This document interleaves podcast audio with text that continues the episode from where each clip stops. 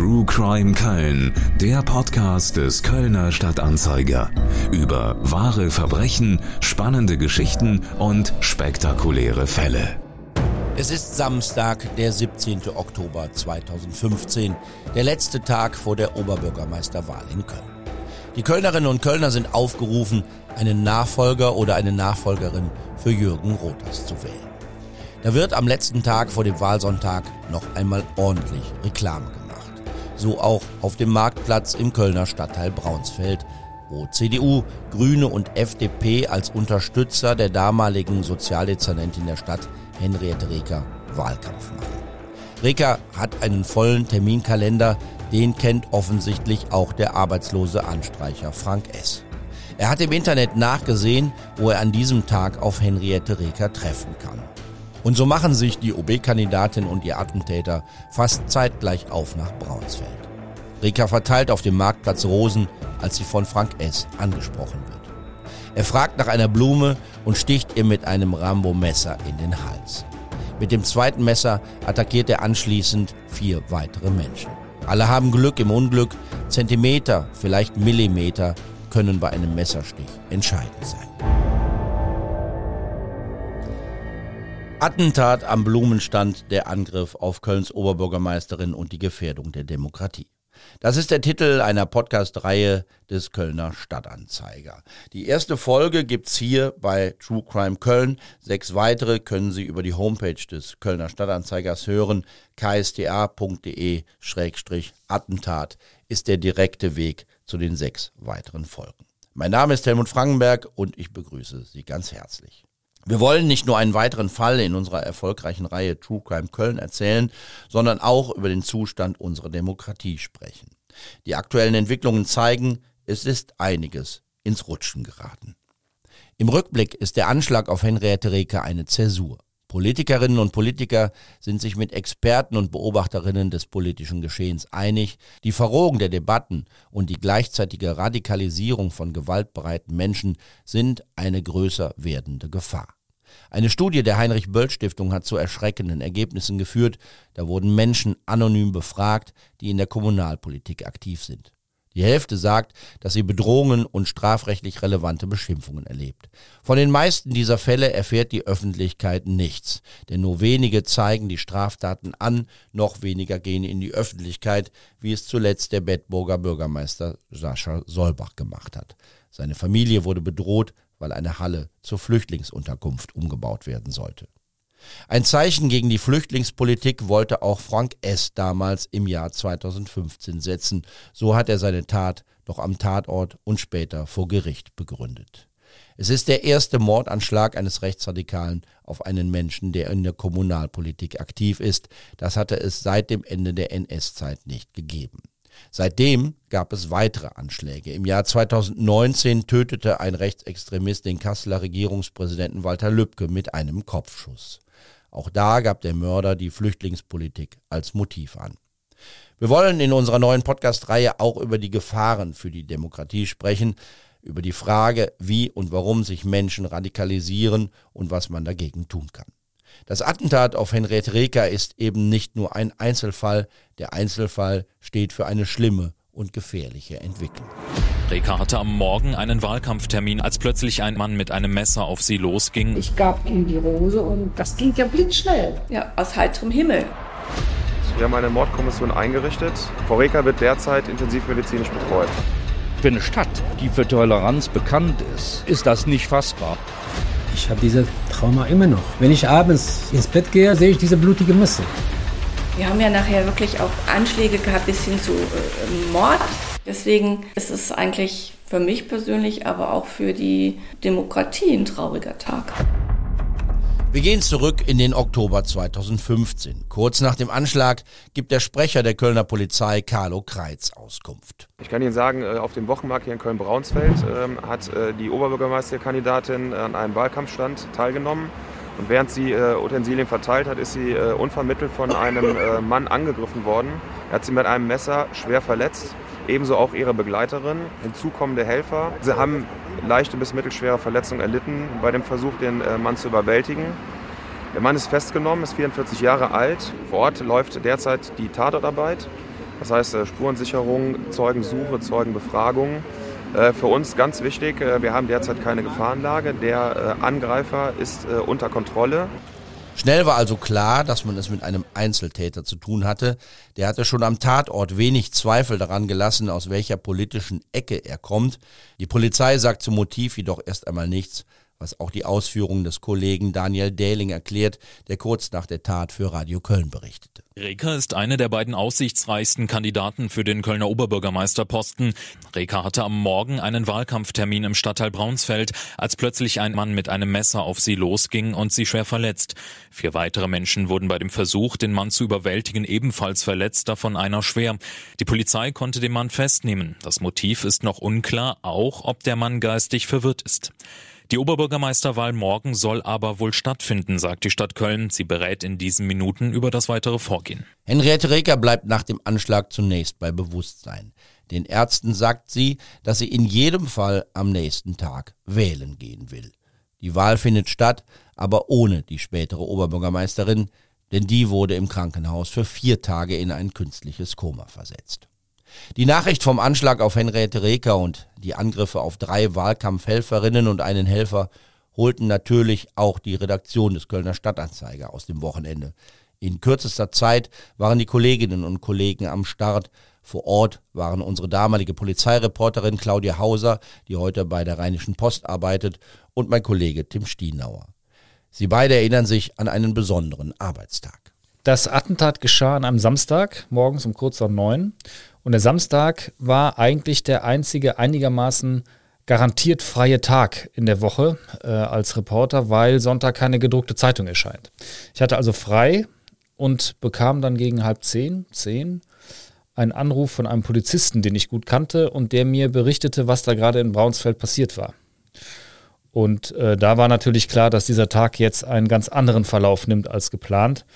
Ich habe sofort mit der Redaktion telefoniert. Da war die Nachricht vom Attentat auch gerade eingegangen und sofort war klar, jeder und jede, der und die gerade in Köln ist, lässt alles stehen und liegen und fährt in die Redaktion. War ja Henriette Rekers letzter Wahlkampftag und so konnte man auf dem Wochenmarkt dann sehen, da war alles schon mit rot-weißem Band abgesperrt dann von der Polizei, aber man konnte noch sehen, ein Sonnensegel, ähm, das für sie geworben hat und Rosen lagen auf der Erde, die sie dort äh, bei der bei der letzten Wahlkampfveranstaltung verteilt hat. Es lagen überall ähm, rote, blutverschmierte Tücher auch dazwischen. Es war, sah auf, der, auf dem Boden sah es ziemlich chaotisch aus, war aber wie gesagt alles schon abgesperrt. Ähm, das Sonnensegel hatte noch einer der Zeugen benutzt, das war ein, einer ihrer Wahlkampfhelfer, um auf den Attentäter einzuschlagen. Und genau, das war so der erste Eindruck vom Tatort, aber die Verletzten waren natürlich schon in den Kliniken. Ähm, vorher wird die Presse auch nicht dazu gerufen. Andere Kollegen und Kolleginnen haben aus der Redaktion herausgearbeitet, zum Beispiel Hintergrundrecherchen angestellt, Interviewpartner angefragt. Ein, ich erinnere mich an einen Psychologen, der was ähm, zum möglichen Psychogramm eines solchen Täters gesagt hat. Und ähm, mein Part war, alles über den Attentäter herauszufinden. Und ich habe dann ein bisschen telefoniert und irgendwann ähm, am Vormittag dann auch einen Namen und eine Adresse erfahren von Frank S. und bin da hingefahren. Ich erinnere mich da noch gut dran, das ist eine ruhige Seitenstraße in Nippes, äh, geht von der Neusser Straße ab, denkmalgeschützte Häuser, äh, eine Einbahnstraße, an der Ecke ein Kiosk, gegenüber eine Kneipe und in der Mitte dieser Straße dann das Mehrfamilienhaus, äh, in dem Frank S. im Erdgeschoss gewohnt hat restauriert, denkmalgeschützt. Ähm, er hatte, oder seine Wohnung hatte kein Fenster zur Straße hin, sondern nur zum Innenhof. Man konnte also die Wohnung von außen nicht sehen. Ich habe äh, Hausbewohner angesprochen, also in der Straße geklingelt, ähm, die aber alle keine Auskunft geben wollten über Frank S. Ähm, oder viel mehr konnten. Also was man da rausfinden konnte an diesem Morgen war, dass er wohl gelernter Anstreicher war, aber seit einiger Zeit arbeitslos und sehr viel zu Hause gewesen sein soll. Ähm, und die meisten Nachbarn äh, kannten ihn nicht mehr vom Sehen. Also es bildeten sich dann natürlich im Laufe des Vormittags kleinere Gruppen von Nachbarn auf dieser Straße. Das war natürlich das Tagesthema, gerade da in, in Nippes. Ähm, Aber auch in den Kneipen und in den Kiosks da im Umfeld wusste niemand etwas über Frank S. Also er hat alles in allem ganz offenbar sehr zurückgezogen gelebt und war sehr unauffällig. Wir haben auch drei der fünf Opfer nach ihren Erinnerungen an den Tag des Attentats befragt. Neben Henriette Reker sind das die ehemalige FDP-Ratspolitikerin Katja Heuer und die CDU-Bezirksvertreterin Marlise Berdmann. Außerdem haben wir mit Martin Bachmann gesprochen, der damals am Wahlstand der Grünen geholfen hat. Er ist derjenige, der sich dem Attentäter entgegenstellte und ihn in Schach hielt, bis Polizei und Krankenwagen in Braunsfeld ankamen. Also es war ein Samstag, äh, ein Tag, wo natürlich am Wochenmarkt in Braunfeld stattfindet. Ja, das war in einem Tag, in einem Samstagmorgen, genau 9 Uhr. Ich war zuständig für den grünen Tisch. Frau Rücker ist dann gekommen und äh, wir haben dann miteinander gesprochen. Sie hatte so einen Strauß Rosen in der Hand. Und in, da kam dann jemand auf sie zu und fragte, ob er eine Rose haben könnte. Als die Blume ihm gab, geben wollte, hatte, hatte, sie, hatte er mit dem Messer an den Hals gestochen. Dieses Attentat hat mich wirklich völlig unvermittelt getroffen. Der Attentäter kam er auf mich zu, fragte, ob er auch eine Rose bekommen könnte und ich gab ihm die Rose und dann, das ging ja blitzschnell. Ja, aus heiterem Himmel. Also es, das passiert ihnen ja immer wieder, dass sie, wenn sie irgendwie am Stand stehen, habe ich ja vorher auch sehr oft erlebt, dass man Blumen verteilt hat und dass dann jemand auf sie zukommt und sagt, kann ich eine Blume haben, dann ist das ja normal. Zunächst habe ich überhaupt nichts wahrgenommen. Ich war ja etwas weiter in den Markt gegangen hörte plötzlich hinter mir so tumultartige Szenen. Und als ich da stand, habe ich von hinten eine Stimme gehört. Eine laute, sprechende Stimme. Und ich sah, dass die äh, Frau Ricker hinter mir ist auf den Boden geworfen worden, so einfach. Und ich dachte, was ist das denn? Wer ist denn hier gestürzt? Fahrrad, hier, was weiß ich was alles, obwohl ich Frau Reker vorher gesehen habe. Ich habe dir ja meinen Strauß Rosen gegeben und habe gesagt, soll sie hinten verteilen. Ne? Und da sah ich so eine Type da stehen und, und alle waren weg, waren alle weg. Und ich dachte, der springt der auf den Kopf. Ja, ich habe eigentlich mich gesehen wie in einem Film äh, und auch gedacht, das bin doch jetzt nicht ich, das passiert doch mir jetzt nicht gerade. So, und dann war ich aber auch wirklich nur noch mit mir beschäftigt, weil ich ja dann also auch zu Boden ging und äh, den Handschuh auszog und die Blutung kompressierte. Und dann war ich diese Minuten, bis der Rettungswagen kam, wirklich nur noch mit mir beschäftigt. Dann ist der ja äh, äh, noch weitergezogen, hat auch noch eine Parteifreundin von mir verletzt mit dem Messer, die hinter uns am Stand war und ähm, dann auch noch eine äh, Kollegin von der CDU und ein Kollegen von den Grünen. Ja, und wie das in der Schule war, da gehe ich halt hin und schreie den an. Bist du verrückt? Weiß ich nicht mehr genau, ne? Und zu meinem völligen Entsetzen zieht er aus der linken Hosentasche, das sehe ich immer, obwohl ich kein bisschen dramatisiert bin, zieht er ein Butterfly-Messer raus. Ja, ich bin dann auch irgendwie, ich habe dann auch noch ein bisschen was abgekriegt, also aber ganz, ganz minimal, nur so einen kleinen Kratzer. Äh, aber ich bin dann sofort runter, weil sie ja dann da lag. Da zieht er das Messer raus und dann habe ich hier diese Abwehrhaltung gemacht. Das war vielleicht gut, dadurch war der Stich nicht so tief.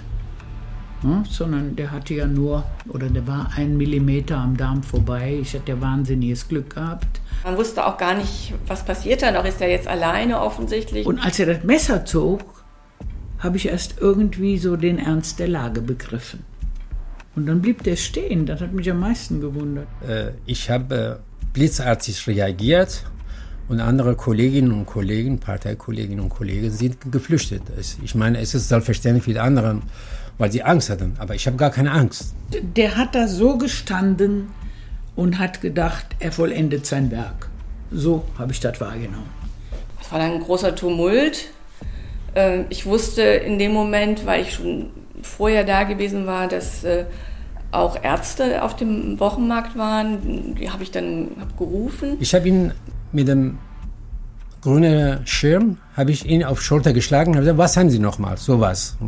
Dann hat er dieses Messer aus, dem, aus der Haustasche herausgeworfen. Das war diese Zeit.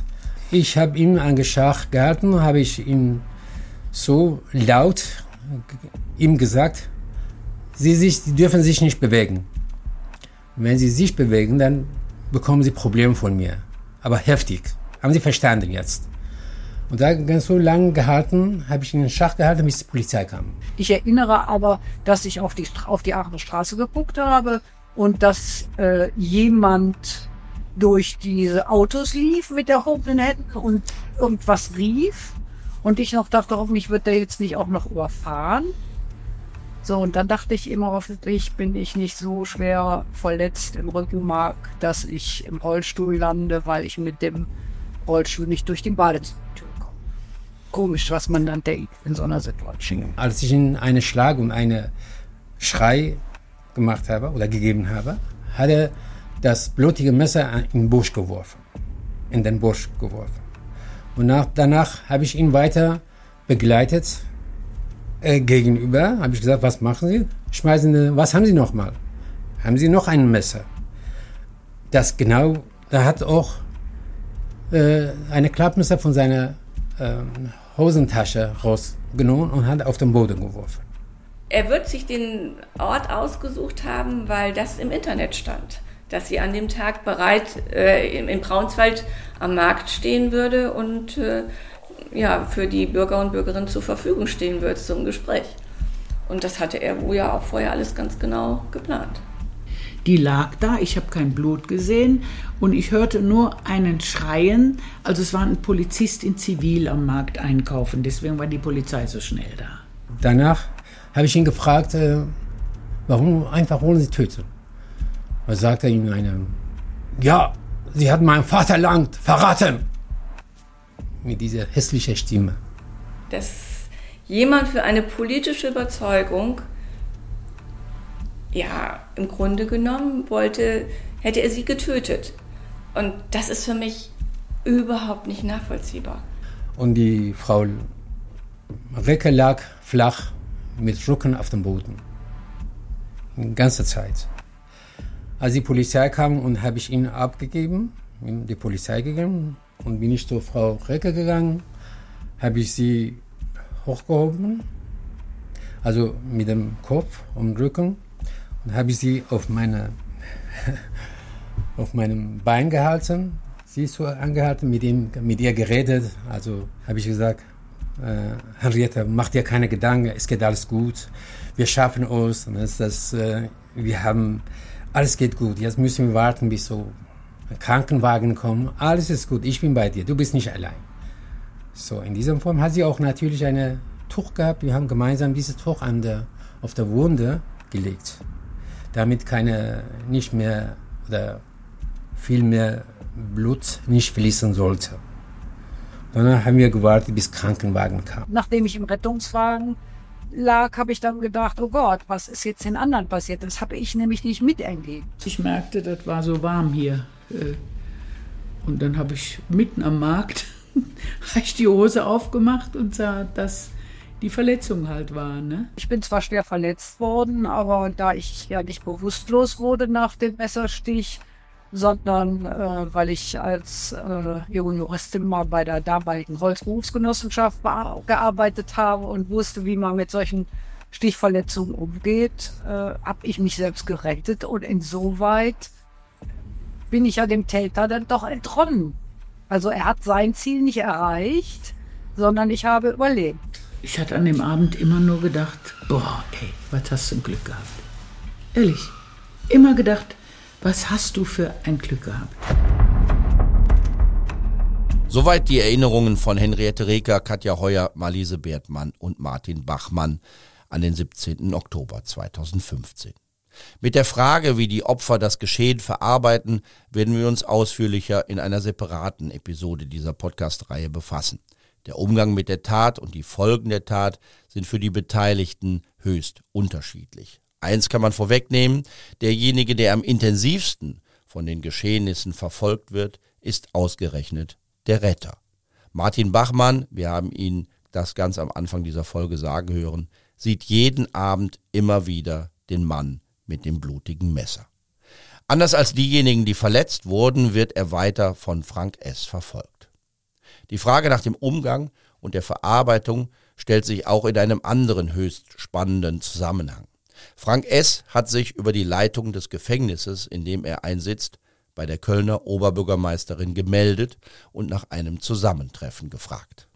Eine solche Begegnung kann Teil von echten Resozialisierungsbemühungen sein. Vielleicht ist die Anfrage aber auch nur ein taktisches Manöver, um für eine frühzeitige Entlassung aus dem Gefängnis zu werben. Wie auch immer, Henriette Reker ist nun mit dieser Frage konfrontiert, ob sie sich mit dem Attentäter treffen soll oder nicht. Ich habe mit ihr darüber gesprochen. Das ganze Interview mit Kölns Oberbürgermeisterin gibt's in Folge 3 unserer Podcast-Reihe bei ksda.de. Eine Verabredung im Rathaus in den Räumen der Kölner FDP-Fraktion. Wir treffen die Kommunalpolitikerin Katja Heuer. Zum Zeitpunkt des Gesprächs ist sie noch stellvertretende Fraktionschefin. Mittlerweile hat sie nach fast 25 Jahren im Kölner Stadtrat ihren Posten und ihr Mandat abgegeben. Im Gegensatz zu den anderen Opfern von Frank S. hat sie bislang noch nie öffentlich über das Attentat gesprochen. Wir haben ein paar ihrer Erinnerungen schon eben in der Chronologie der Ereignisse gehört. Wenn man mit den Opfern spricht, wird schnell klar, dass die Wahrnehmung der Geschehnisse höchst unterschiedlich sein kann. Ein Gefühl für zeitliche Abläufe, überhaupt das Zeitempfinden geht verloren. Nicht alles, was passiert, bekommt jeder der Beteiligten mit. So hat der Retter Martin Bachmann überhaupt keine Erinnerung mehr an die anderen Opfer neben Frau Reker. Auch Katja Heuer glaubt, dass sie sich in einer Art Tunnel befunden hat. Sie haben dann irgendwie, glaube ich, gar kein Zeitgefühl in dem Moment. Also ähm, mir erschien das schrecklich lange im Grunde genommen. Ähm, also ich glaube, Frau Reker ist relativ schnell geholfen worden, ähm, aber es war schon noch eine, war schon noch eine Zeit. Und vor allen Dingen war es ja wohl auch im ersten Moment noch so ein bisschen ähm, schrecklich, weil der Mann ja nicht sofort, also er hat ja nicht nur Frau Reker verletzt, der hat dann ja auch wirklich noch, äh, also anderes sehr viel auch schwer verletzt. So irgendjemand sagte immer, der hätte äh, noch irgendwelche Parolen gerufen. Das kann, weiß ich aber nicht. Ich habe das auch gesagt, dass ich das nicht gehört habe. Äh, vielleicht war ich da auch in so einer Art Tunnel im Grunde genommen. Dass sie selbst einer unmittelbaren Gefahr ausgesetzt waren, haben wohl alle, die verletzt worden sind, erst realisiert, als es zu spät war. Dann haben die anderen das vielleicht auch erst noch gar nicht, haben nur gemerkt, da ist Tumult oder sowas und die eine Kollegin ist dann gekommen und ja, dann hat, hat sie dem Weg gestanden und dann hat er sie, ähm, also äh, äh, niedergestochen im Grunde genommen. Wie ging es nach dem Anschlag weiter? Wie war das Gefühl, als einem klar wurde, was einem widerfahren ist? Ja, mein Mann ist gekommen, ist, hat mich zum Krankenhaus begleitet oder ins Krankenhaus begleitet. Und ähm, dann sind wir nach Hause gefahren. Da war dann meine äh, Familie, meine Kinder dann auch noch. Und ja, wir standen ja alle unter Schock. Auch, also man selber steht unter Stock, Schock aber auch alle drumherum. Ich meine, ist natürlich auch für eine Familie eine schlimme Erfahrung, wenn sie erleben, dass da so eine Situation ist, die äh, so bedrohlich ist. Und dann, ja gut, wir haben natürlich ganz viele Nachrichten bekommen und ähm, irgendwelche Anrufe, die, sie, die ich an dem Tag dann aber auch gar nicht entgegengenommen Also außer jetzt wirklich enge Freunde und Familie. Weil das äh, war ja wirklich ähm, bedrohlich. Was mir ganz wichtig war, schon an dem Tag, immer, ich wollte immer unbedingt wissen, wie es den anderen ging. Also insbesondere Frau Reker auch. Für alle ist es gut ausgegangen. Katja Heuer ist nur leicht verletzt worden. Andere wie Malise Bertmann oder natürlich auch Henriette Reker hätten sterben können, wenn der Einstich nur ein paar Millimeter mehr links oder rechts gewesen wäre. Ganz wichtig war für Katja Heuer Solidarität und Anteilnahme zu erfahren unabhängig von der Parteizugehörigkeit. Stand ja irgendwie dann alles unter diesem Eindruck und abends gab es dann ja auch noch eine große Veranstaltung, wo sich die ganzen Parteien zusammengefunden haben, äh, was ich da an dem Tag auch als sehr schön empfunden habe, dass es da so ein äh, gemeinsames Zeichen gegeben hat. Und ich muss auch sagen, dass die Reaktionen, die mich danach von allen demokratischen Parteien erreicht haben, ähm, das ist ganz egal von welcher politischen Seite, das war schon, ja, das war schon sehr schön und sehr ermutigend. Und das war auch so ein Punkt, äh, wo ich gedacht habe, ja, das lohnt sich. Du weißt, wofür es machst, weil es ist ja schon dann in dem Moment, wo man dann denkt, ja, willst du das denn jetzt überhaupt noch alles so weitermachen? Und eigentlich habe ich da gar nicht so viel drüber nachgedacht. Also ich hatte danach schon öfters mal ein mulmiges Gefühl, wenn ich zu irgendwelchen ähm, Marktständen oder Wahlkampfständen gegangen bin. Das war am Anfang nicht so schön, aber das habe ich dann auch überwunden und wie gesagt, diese Reaktion von allen politischen Seiten und vor allen Dingen auch von meiner eigenen Partei, das war schon sehr ermutigend. Welche Folgen hat das Attentat für Sie gehabt? Also, sie stehen dann wirklich erstmal unter Schock. Und ich habe mir da auch erstmal eine Auszeit genommen und äh, äh, war dann auch froh, als ich relativ schnell schon, glaube ich, mit, also mit Frau Reker irgendwie in Kontakt gekommen konnte und wusste irgendwie, sie ist, also nachdem sie aus dem Koma aus, äh, erwacht ist, das war dann auch schon wieder ein guter Schritt. Ähm, und ich selber habe dann, ja, das so nach und nach, also ich zum Beispiel am Anfang war es für mich immer ganz schwierig, ähm, wenn ich, wenn Leute auf mich zugekommen sind und ich konnte nicht sehen, wo die die Hände hatten. Wenn die die in den Taschen hatten, habe ich immer so im ersten Moment gezuckt, weil ich gedacht habe, hm, gleich zieht der vielleicht ein Messer. Also das war für mich schwierig. Und auch die ersten Wahlkampfstände waren für mich nicht so ganz einfach. Aber das wussten auch meine Parteifreunde und meine Parteifreunde, die waren dann da. Und dann kommen sie irgendwann auch wieder in eine Normalität. Das Einzige, was ich bis heute nicht mehr mache, ich verteile keine Blumen. Das äh, habe ich bis heute nicht wieder gemacht. Das ist also vielleicht noch so ein, so ein Relikt aus dieser Zeit. Irgendwie diese Blume und das Messer ist so sehr eng beieinander, ja. Keine Blumen mehr am Wahlkampfstand. Die FDP ist bei der Kommunalwahl 2020 aus dem Unterstützerbündnis für Henriette Reker ausgestiegen. Im Stadtrat versteht sie sich seitdem als Teil der Opposition gegen das grün-schwarze Ratsbündnis. Doch das ändert nichts an einer parteiübergreifenden Verbindung der Opfer von damals, egal aus welchem politischen Lager sie stammen. Sie treffen all diejenigen ja immer noch. Das ist ja so, dass sie immer noch alle politisch aktiv sind und äh, ich denke aber, wir haben alle durch diesen Tag eine besondere Verbundenheit. Katja Heuer ist für viele Beobachter und Beobachterinnen des kommunalpolitischen Geschehens so etwas wie das soziale Gewissen der FDP. Sie ist eine engagierte Sozialpolitikerin im Stadtrat gewesen. Und sie hat damals auch dafür gesorgt, dass die FDP Teil eines breiten Bündnisses blieb, das sich einig war, möglichst viel für eine menschenwürdige Aufnahme und Unterbringung von Flüchtlingen zu tun. Wer herkam, sollte auch anständig behandelt werden. Der Attentäter hat später gesagt, dass er Henriette Reker angegriffen habe, weil er an die damalige Kanzlerin Angela Merkel nicht drangekommen wäre. Reker war für ihn eine Symbolfigur. Insofern waren auch alle mitgemeint, die dafür waren, Flüchtlinge anständig zu behandeln. Ja, das war auch so eine Situation. Frau Reker war zu der Zeit, als das Attentat äh, auf sie verübt wurde, ja Sozialdezernentin. Und ähm, es war ja auch in der Zeit 2015, 2016, wo sehr viele Geflüchtete nach Köln gekommen sind. Und ähm, sie dann auch immer im Kontakt mit den Fraktionen stand. Es wurden ja immer wieder neue Einrichtungen ähm, gebaut, es wurden Turnhallen belegt.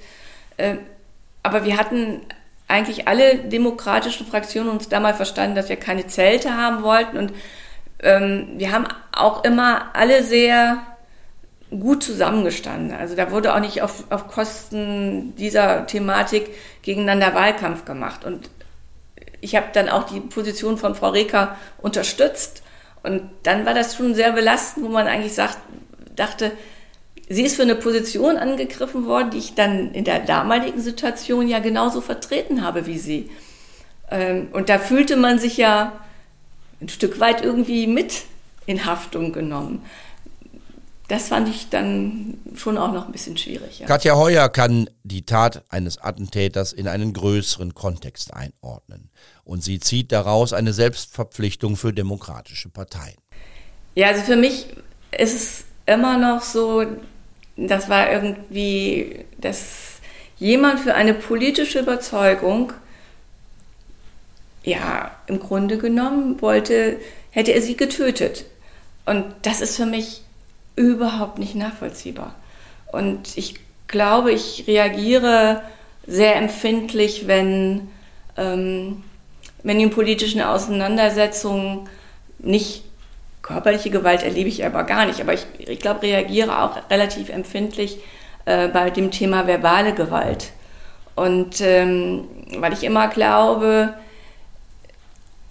wir müssen versuchen, vernünftig miteinander umzugehen. Und wenn wir auch gerade in der Politik äh, einen Umgang pflegen, der ja auch in der Wortwahl nicht angebracht ist, äh, leisten wir auch so ein bisschen Vorschub damit, dass äh, so politische Auseinandersetzungen ähm, ja von dem Niveau her nicht mehr so sind, wie man sie sich vielleicht hin und wieder auch mal wünscht.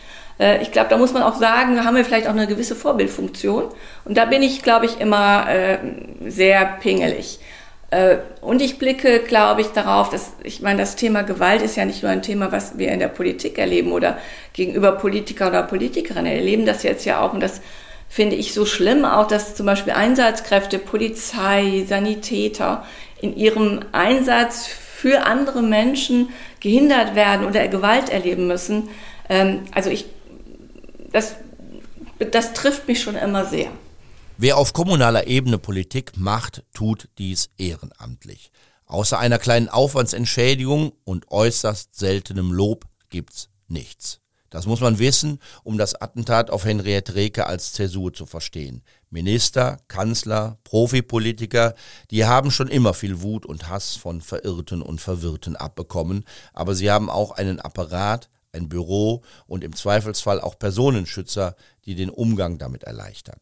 Kommunalpolitikerinnen und Politiker haben so etwas nicht. Wenn Tabus fallen, wenn sich immer mehr radikalisieren, dann wird's gefährlich. Nicht nur für die Menschen, die sich auf kommunalpolitischer Ebene engagieren. Es wird auch gefährlich für die Demokratie. Katja Heuers Fazit zum Ende ihres Rückblicks auf die Ereignisse im Oktober 2015. Das äh, war schon ein Tag, der einen natürlich geprägt hat und ähm, es war ja irgendwie auch so das erste Mal dieses Attentat, ähm, dass jemand so angegriffen worden ist, dass es wirklich um Leben und Tod ging. Ähm, das war ja das erste Mal mit, mit Frau Reker und ja, das ist dann ja so ein Tag, der für mich persönlich äh, sch schlimm war, aber irgendwie auch ein Tag, der so eine Wende äh, ähm, auch eigentlich skizziert hat. Wir haben ja nachher wirklich auch äh, äh, Anschläge gehabt bis hin zu äh, Mord in der Kommunalpolitik. Und deswegen finde ich, ist es eigentlich für mich persönlich, aber auch für die Demokratie ein trauriger Tag. Auch dieses Thema werden wir in den nächsten Folgen unserer Podcast-Reihe vertiefen. Zurück zu jedem Wochenende, an dem Henriette Reker zur neuen Oberbürgermeisterin gewählt wurde. In Abwesenheit sozusagen und auch vor dem Hintergrund, dass keiner wissen konnte, ob sie denn im Falle eines Wahlsiegs überhaupt ihr Amt antreten könnte. Das Attentat sorgte für einen Schock, der überall in der Stadt zu spüren war furchtbar bedrückt und wütend, weil äh, ich sag mal, für einen Kölner, der an sich für Toleranz steht und für eine Stadt, die für Toleranz bekannt ist, ist das nicht fassbar. Das finde ich super schlimm. Das ist unfassbar. Ich finde schon wichtig, dass die Wahl trotzdem stattfindet, egal was passiert ist. Ja, gerade auch wegen des Attentats, dass man zeigt, dass wir trotzdem da sind und unsere Stimme abgeben und uns nicht einschüchtern lassen. Keine Frage, jetzt erst recht. Wir gehen wählen, mit oder ohne Anschlag. Soweit ein paar Stimmen aus einer Umfrage von Radio Köln. Die Anteilnahme war groß, auch bei den politischen Parteien und auch beim politischen Gegner. Rekas einziger Konkurrent mit zumindest kleinen Chancen bei der OB-Wahl hieß Jochen Ott von der SPD. Dadurch, dass Reka von Grünen, CDU und FDP unterstützt wurde, war seine Ausgangslage denkbar schlecht. Außerdem war das Reka-Bündnis mit den Sozis im Wahlkampf nicht gerade zimperlich umgegangen, aber das spielte nach dem Attentat keine Rolle mehr. Die demokratischen Parteien standen beieinander. Am Abend nach dem Anschlag versammelten sich Vertreter der Landesparteien zu einer schweigenden Menschenkette vor dem Rathaus. Katja Heuer hat es im Interview erwähnt, dieses Zeichen der Solidarität war mehr als nur ein symbolisches. Es hat den Opfern Kraft gegeben.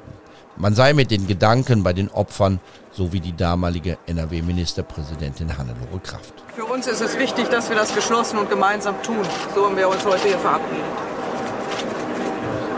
Wir wollen über alle Parteigrenzen hinweg zusammenstehen, dass Gewalt gegen ehrenamtlich Engagierte, gegen eine Oberbürgermeisterkandidatin möglich ist. Ist ein Anschlag auf uns alle, auf die gesamte Demokratie. Und wir fordern auch alle auf, die Hass in sozialen Netzwerken und anderswo sehen, die Galgen auf Demonstrationen hochhalten, kehrt zurück zum anständigen Umgang miteinander, zur sachlichen Auseinandersetzung gegen die Gewalt. Armin Laschet, der damalige Oppositionsführer im Landtag von der CDU, bezieht sich hier auf die Pegida-Demonstrationen, die mit Unterstützung von Rechtsaußenparteien den Hass auf Politiker auf die Straße getragen haben. Unter anderem, indem sie Galgen vor sich hergetragen haben. Ebenfalls bei der Solidaritätsbekundung vor dem Rathaus dabei war die heutige stellvertretende Ministerpräsidentin Mona Neubauer von den Grünen. Unsere Gedanken sind in allererster Linie bei Henriette Reker, ihrer Familie und natürlich den weiteren Verletzten. Wir sind alle schockiert, dass das möglich ist, dass Gewalt sich offen auslebt gegenüber Ehrenamtlern und Politikerinnen und Politikern. Wir stehen hier zusammen mit einigen zahlreichen Kölnerinnen und Kölnern, um genau das Signal zu setzen. Demokratie ist stärker als Hass und Gewalt. Wir stehen als Politik dafür, dass wir in Frieden und gewaltfrei und tolerant miteinander unsere Gesellschaft gestalten. Also diese Tat ist ein Angriff auf uns alle, ist ein Angriff auf die Demokratie und vor allen Dingen das, was nachher passiert ist, was an hämischen Kommentaren passiert ist in den Online-Medien, das dürfen wir so nicht stehen lassen. Wir müssen zeigen, dass es anders geht, dass wir als Demokraten zusammenstehen und dass wir als Demokraten es auch nicht hinnehmen, dass nach einem solchen Angriff noch darüber gelacht wird, darüber gejubelt wird. Der Dialog muss möglich sein in einer Demokratie und zum Dialog müssen wir alle zurückkehren. Und deswegen darf eine solche Tat nicht ohne Reaktion, so wie wir heute hier stehen, einfach im, in sich stehen bleiben. Auch wir Kölnerinnen und Kölner und die, die politische Verantwortung tragen, über die Parteigrenzen hinweg. Wir stehen zusammen gerade in dieser auch schweren Stunde für unsere Stadt. Aber wir wollen ein Signal setzen und ein Signal senden, dass äh, Hass und Gewalt uns nicht davon abhalten kann, den demokratischen Dialog über die Parteigrenzen und vor allen Dingen auch mit den Bürgerinnen und Bürgern zu halten. Und das soll auch in Zukunft so sein. Wir stehen mehr zusammen als je zuvor. Yeah. Demokratie ist eine große Errungenschaft und die werden wir verteidigen. Geschlossen und gemeinsam. Und Gewalt ist nie ein Mittel, sich auseinanderzusetzen. Und dagegen stehen wir heute hier gemeinsam. Soweit der damalige Oberbürgermeister Jürgen Rothers und nochmal Hannelore Kraft. Auch Christian Lindner von der FDP war vor dem Rathaus dabei und er verband seine mahnenden Worte mit einem Appell an die Kölnerinnen und Kölner, wählen zu gehen. Über die Parteigrenzen hinweg senden wir hier ein klares Signal, dass Gewalt niemals ein Mittel der politischen Auseinandersetzung sein darf. Das, was wir heute erlebt haben, war nicht nur ein Gewaltakt, sondern auch ein Einschüchterungsversuch. Und genau das wollen wir uns nicht bieten lassen. Wir wollen für unsere Meinungen und Überzeugungen stehen. Und auch die Kölnerinnen und Kölner können morgen ein solches Signal senden. Gerade nach so einer Tat wäre es ein ganz klares Signal aller Demokraten, wenn es morgen eine besonders hohe Wahlbeteiligung hier in Köln gäbe. Und dazu, glaube ich, in aller Namen rufen wir die Bürgerinnen und Bürger von Köln auf. Das hat leider nicht funktioniert. Natürlich darf man die Wahlbeteiligung nicht eins zu eins als Zeichen gegen Gewalt und Extremismus interpretieren, aber eine Quote von knapp über 40 Prozent war dann doch ein bisschen mager. Die Mehrheit der Kölnerinnen und Kölner beteiligte sich nicht an dieser OB-Wahl. Henriette Reker bekam 53 Prozent der Stimmen, Jochen Ott von der SPD nur 32. Nicht verschweigen wollen wir, dass 4,5 Prozent ihre Stimme den Kandidaten von Rechtsaußenparteien gaben. Das tolerante, weltoffene und sich selbst gern feiernde Köln war schwer angeschlagen und auch ein bisschen ratlos, wie es weitergehen sollte. Nicht nur, weil man nicht wusste, ob denn die gewählte Kandidatin tatsächlich ins Rathaus einziehen würde. Dafür steht auch ein Gespräch, das mein Kollege Brian Schneider am Wahlabend im Rathaus mit dem scheidenden Oberbürgermeister Jürgen Rothers geführt hat. Mit dem Attentat verbinden sich entscheidende, weitergehende Fragestellungen. Aus der Antwort auf die Frage, was man vom Täter und seinen Motiven weiß, entwickelt sich ein erstes Nachdenken über die Zukunft der kommunalen Demokratie. Vielleicht ist es eine Mischung zwischen Verwirrtsein und politischem Hintergrund. Das ist ja immer nie so äh, glasklar abzutrennen. Und äh, dass er der rechtsradikalen Szene früher angehört hat oder sich ihr zugehörig fühlt, das hat er wohl zum Ausdruck gebracht. Also von daher muss man schon ähm, eine gewisse Besorgnis haben. Aber andererseits dürfen wir uns nicht unterkriegen lassen. Wir müssen jetzt gerade zeigen, auf lokaler Ebene, auf den, in den Bezirken, in der Stadt, da müssen die Politiker ja mit den Bürgern sprechen und umgekehrt. Die Bürger wollen doch ihre Vorstellungen, ihre Sorgen vortragen. Und wenn man dann irgendwie mit Bodyguards durch die Gegend läuft, was man sich gar nicht vorstellen kann, dann ähm, ist das keine lokale Demokratie mehr das macht die Aufgabe ja nicht einfacher am Ende des Tages, oder? Nein, es macht also, sie nicht einfacher. Sie sprechen das Thema Bodyguards an. Sie, ja. Also da entstehen ja auch Ängste bei Menschen, die sich vielleicht engagieren wollen, aber jetzt ja. sagen, warum soll ich mich irgendwie, warum soll ich mich für die, für die Stadt, fürs Gemeinwohl, ja. auch als Mitglied des Rates, da verdiene ich nicht großartig Geld. Also da muss ich ja wirklich mit viel Idealismus dahinter stecken. Warum sollte ich das noch tun? Wir müssen insgesamt sehen, es ist ein Ehrenamt. Das sind Menschen, die in ihrer Freizeit ähm, auf den Straßen und Plätzen für die Partei werben oder auch ein Amt übernehmen. Und vielleicht müssen wir insgesamt, das gilt dann für alle Teile der Gesellschaft, auch für die Medien, diesen ehrenamtlichen Menschen mehr Respekt entgegenbringen. Wir ähm, neigen sehr schnell dazu, ähm, wenn mal etwas nicht so gut läuft, ähm, abschätzige Bewertungen über Politiker abzugeben, auch über Lokalpolitiker. Das ist die eine Seite, also mehr Respekt gegenüber diesen Menschen. Und zweite, dann, wenn wir sehen, es sind äh, Rechtsextreme, die sich zum Beispiel in den sozialen Medien äußern. Das haben wir jetzt gerade wieder festgestellt. Mit einer Sprache, die wirklich unerträglich ist, dass wir das, soweit es eben geht, sofort anzeigen, zur Strafverfolgung bringen und nicht einfach sagen, das ist jetzt mal eine Einzelmeinung, sondern dass man äh, dies auch mit aller Deutlichkeit macht. Wir wollen solche rechtsradikale Hetze weder im Netz noch auf, am Stammtisch noch auf den Straßen. Wir werden das in den nächsten Folgen vertiefen. Henriette Reker wurde nach vier Tagen aus dem künstlichen Koma geweckt. Sie hat ihren Wahlsieg quasi verschlafen. Das kann man so flapsig formulieren, weil die Sache für sie gut ausgegangen ist. Ihr Mann erzählt ihr am Krankenbett, dass sie die neue Oberbürgermeisterin von Köln ist. Von da an arbeitet sie daran, das Amt anzutreten. Darauf zu verzichten wäre ihr nie wirklich in den Sinn gekommen, sagt sie im Interview, das wir für diese Podcast-Reihe im Rathaus geführt haben. Dass sie überlebt habe und das nicht zuletzt durch ihr eigenes Dazutun, als sie nach dem Messerstich am Boden lag, wertet sie auch als Sieg über den Attentäter. Er habe sein Ziel nicht erreicht. Hinzu kommt das, was man nicht beeinflussen kann. Ich habe ja so viel Glück gehabt.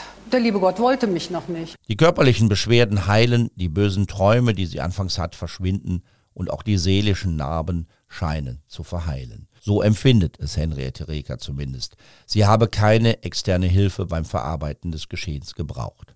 Das sagt auch Marlise Bertmann von der CDU, die ebenfalls sehr viel Glück hatte, dass die Verletzung nicht schlimmere Folgen hatte. Darüber sei sie sich schon am Abend im Krankenhaus klar gewesen. Marlise Bertmann erinnert sich an dieses Glücksgefühl. Da musste ich mich immer zusammennehmen, das muss ich Ihnen ehrlich sagen, dass ich nicht albern wurde vor Spaß. Wirklich. Aber ich konnte nur nicht lachen. Dann tat es ziemlich weh. Ne? Das klingt ziemlich cool, abgeklärt und stark. Kann man so einen Anschlag auf das eigene Leben ohne externe Hilfe verarbeiten? Auch das ist ein interessanter Aspekt, den wir vertiefen werden. Denn es gibt nicht wenige, die glauben, dass das auf Dauer gar nicht geht. Das Erlebte und zeitweise Verdrängte könnten einen irgendwann doch mit voller Wucht wieder einholen. Natürlich beschäftigen wir uns auch mit dem Täter. Frank S. wird am 1. Juli 2016 wegen versuchten Mordes zu 14 Jahre Haft verurteilt. Das Urteil ist nicht ganz unumstritten, vor allem deshalb, weil es ihm ermöglicht, in absehbarer Zeit wieder rauszukommen. Dazu mehr in der zweiten Folge unserer Podcast-Reihe Attentat am Blumenstand, der Angriff auf Kölns Oberbürgermeisterin und die Gefährdung der Demokratie. Dann geht es um den zeitweise äußerst bizarren Prozess gegen Frank S. vor dem Düsseldorfer Oberlandesgericht. Unsere Gerichtsreporter, Zeugen und die Richterin, die heute die Opferschutzbeauftragte des Landes NRW ist, erinnern sich. Diese und alle weiteren Folgen unserer Podcast-Reihe gibt's bei KSTA im Internet. Und zwar nur da. Wenn Sie also zum Beispiel als treuer Fan von True Crime Köln immer beim Streaming-Anbieter Ihres Vertrauens oder zum Beispiel auch bei YouTube zuhören, dann müssen Sie jetzt mal im Netz zur Homepage des Kölner Stadtanzeigers surfen. Attentat am Blumenstand. Der Angriff auf Kölns Oberbürgermeisterin und die Gefährdung der Demokratie. Ein Podcast des Kölner Stadtanzeiger in sieben Folgen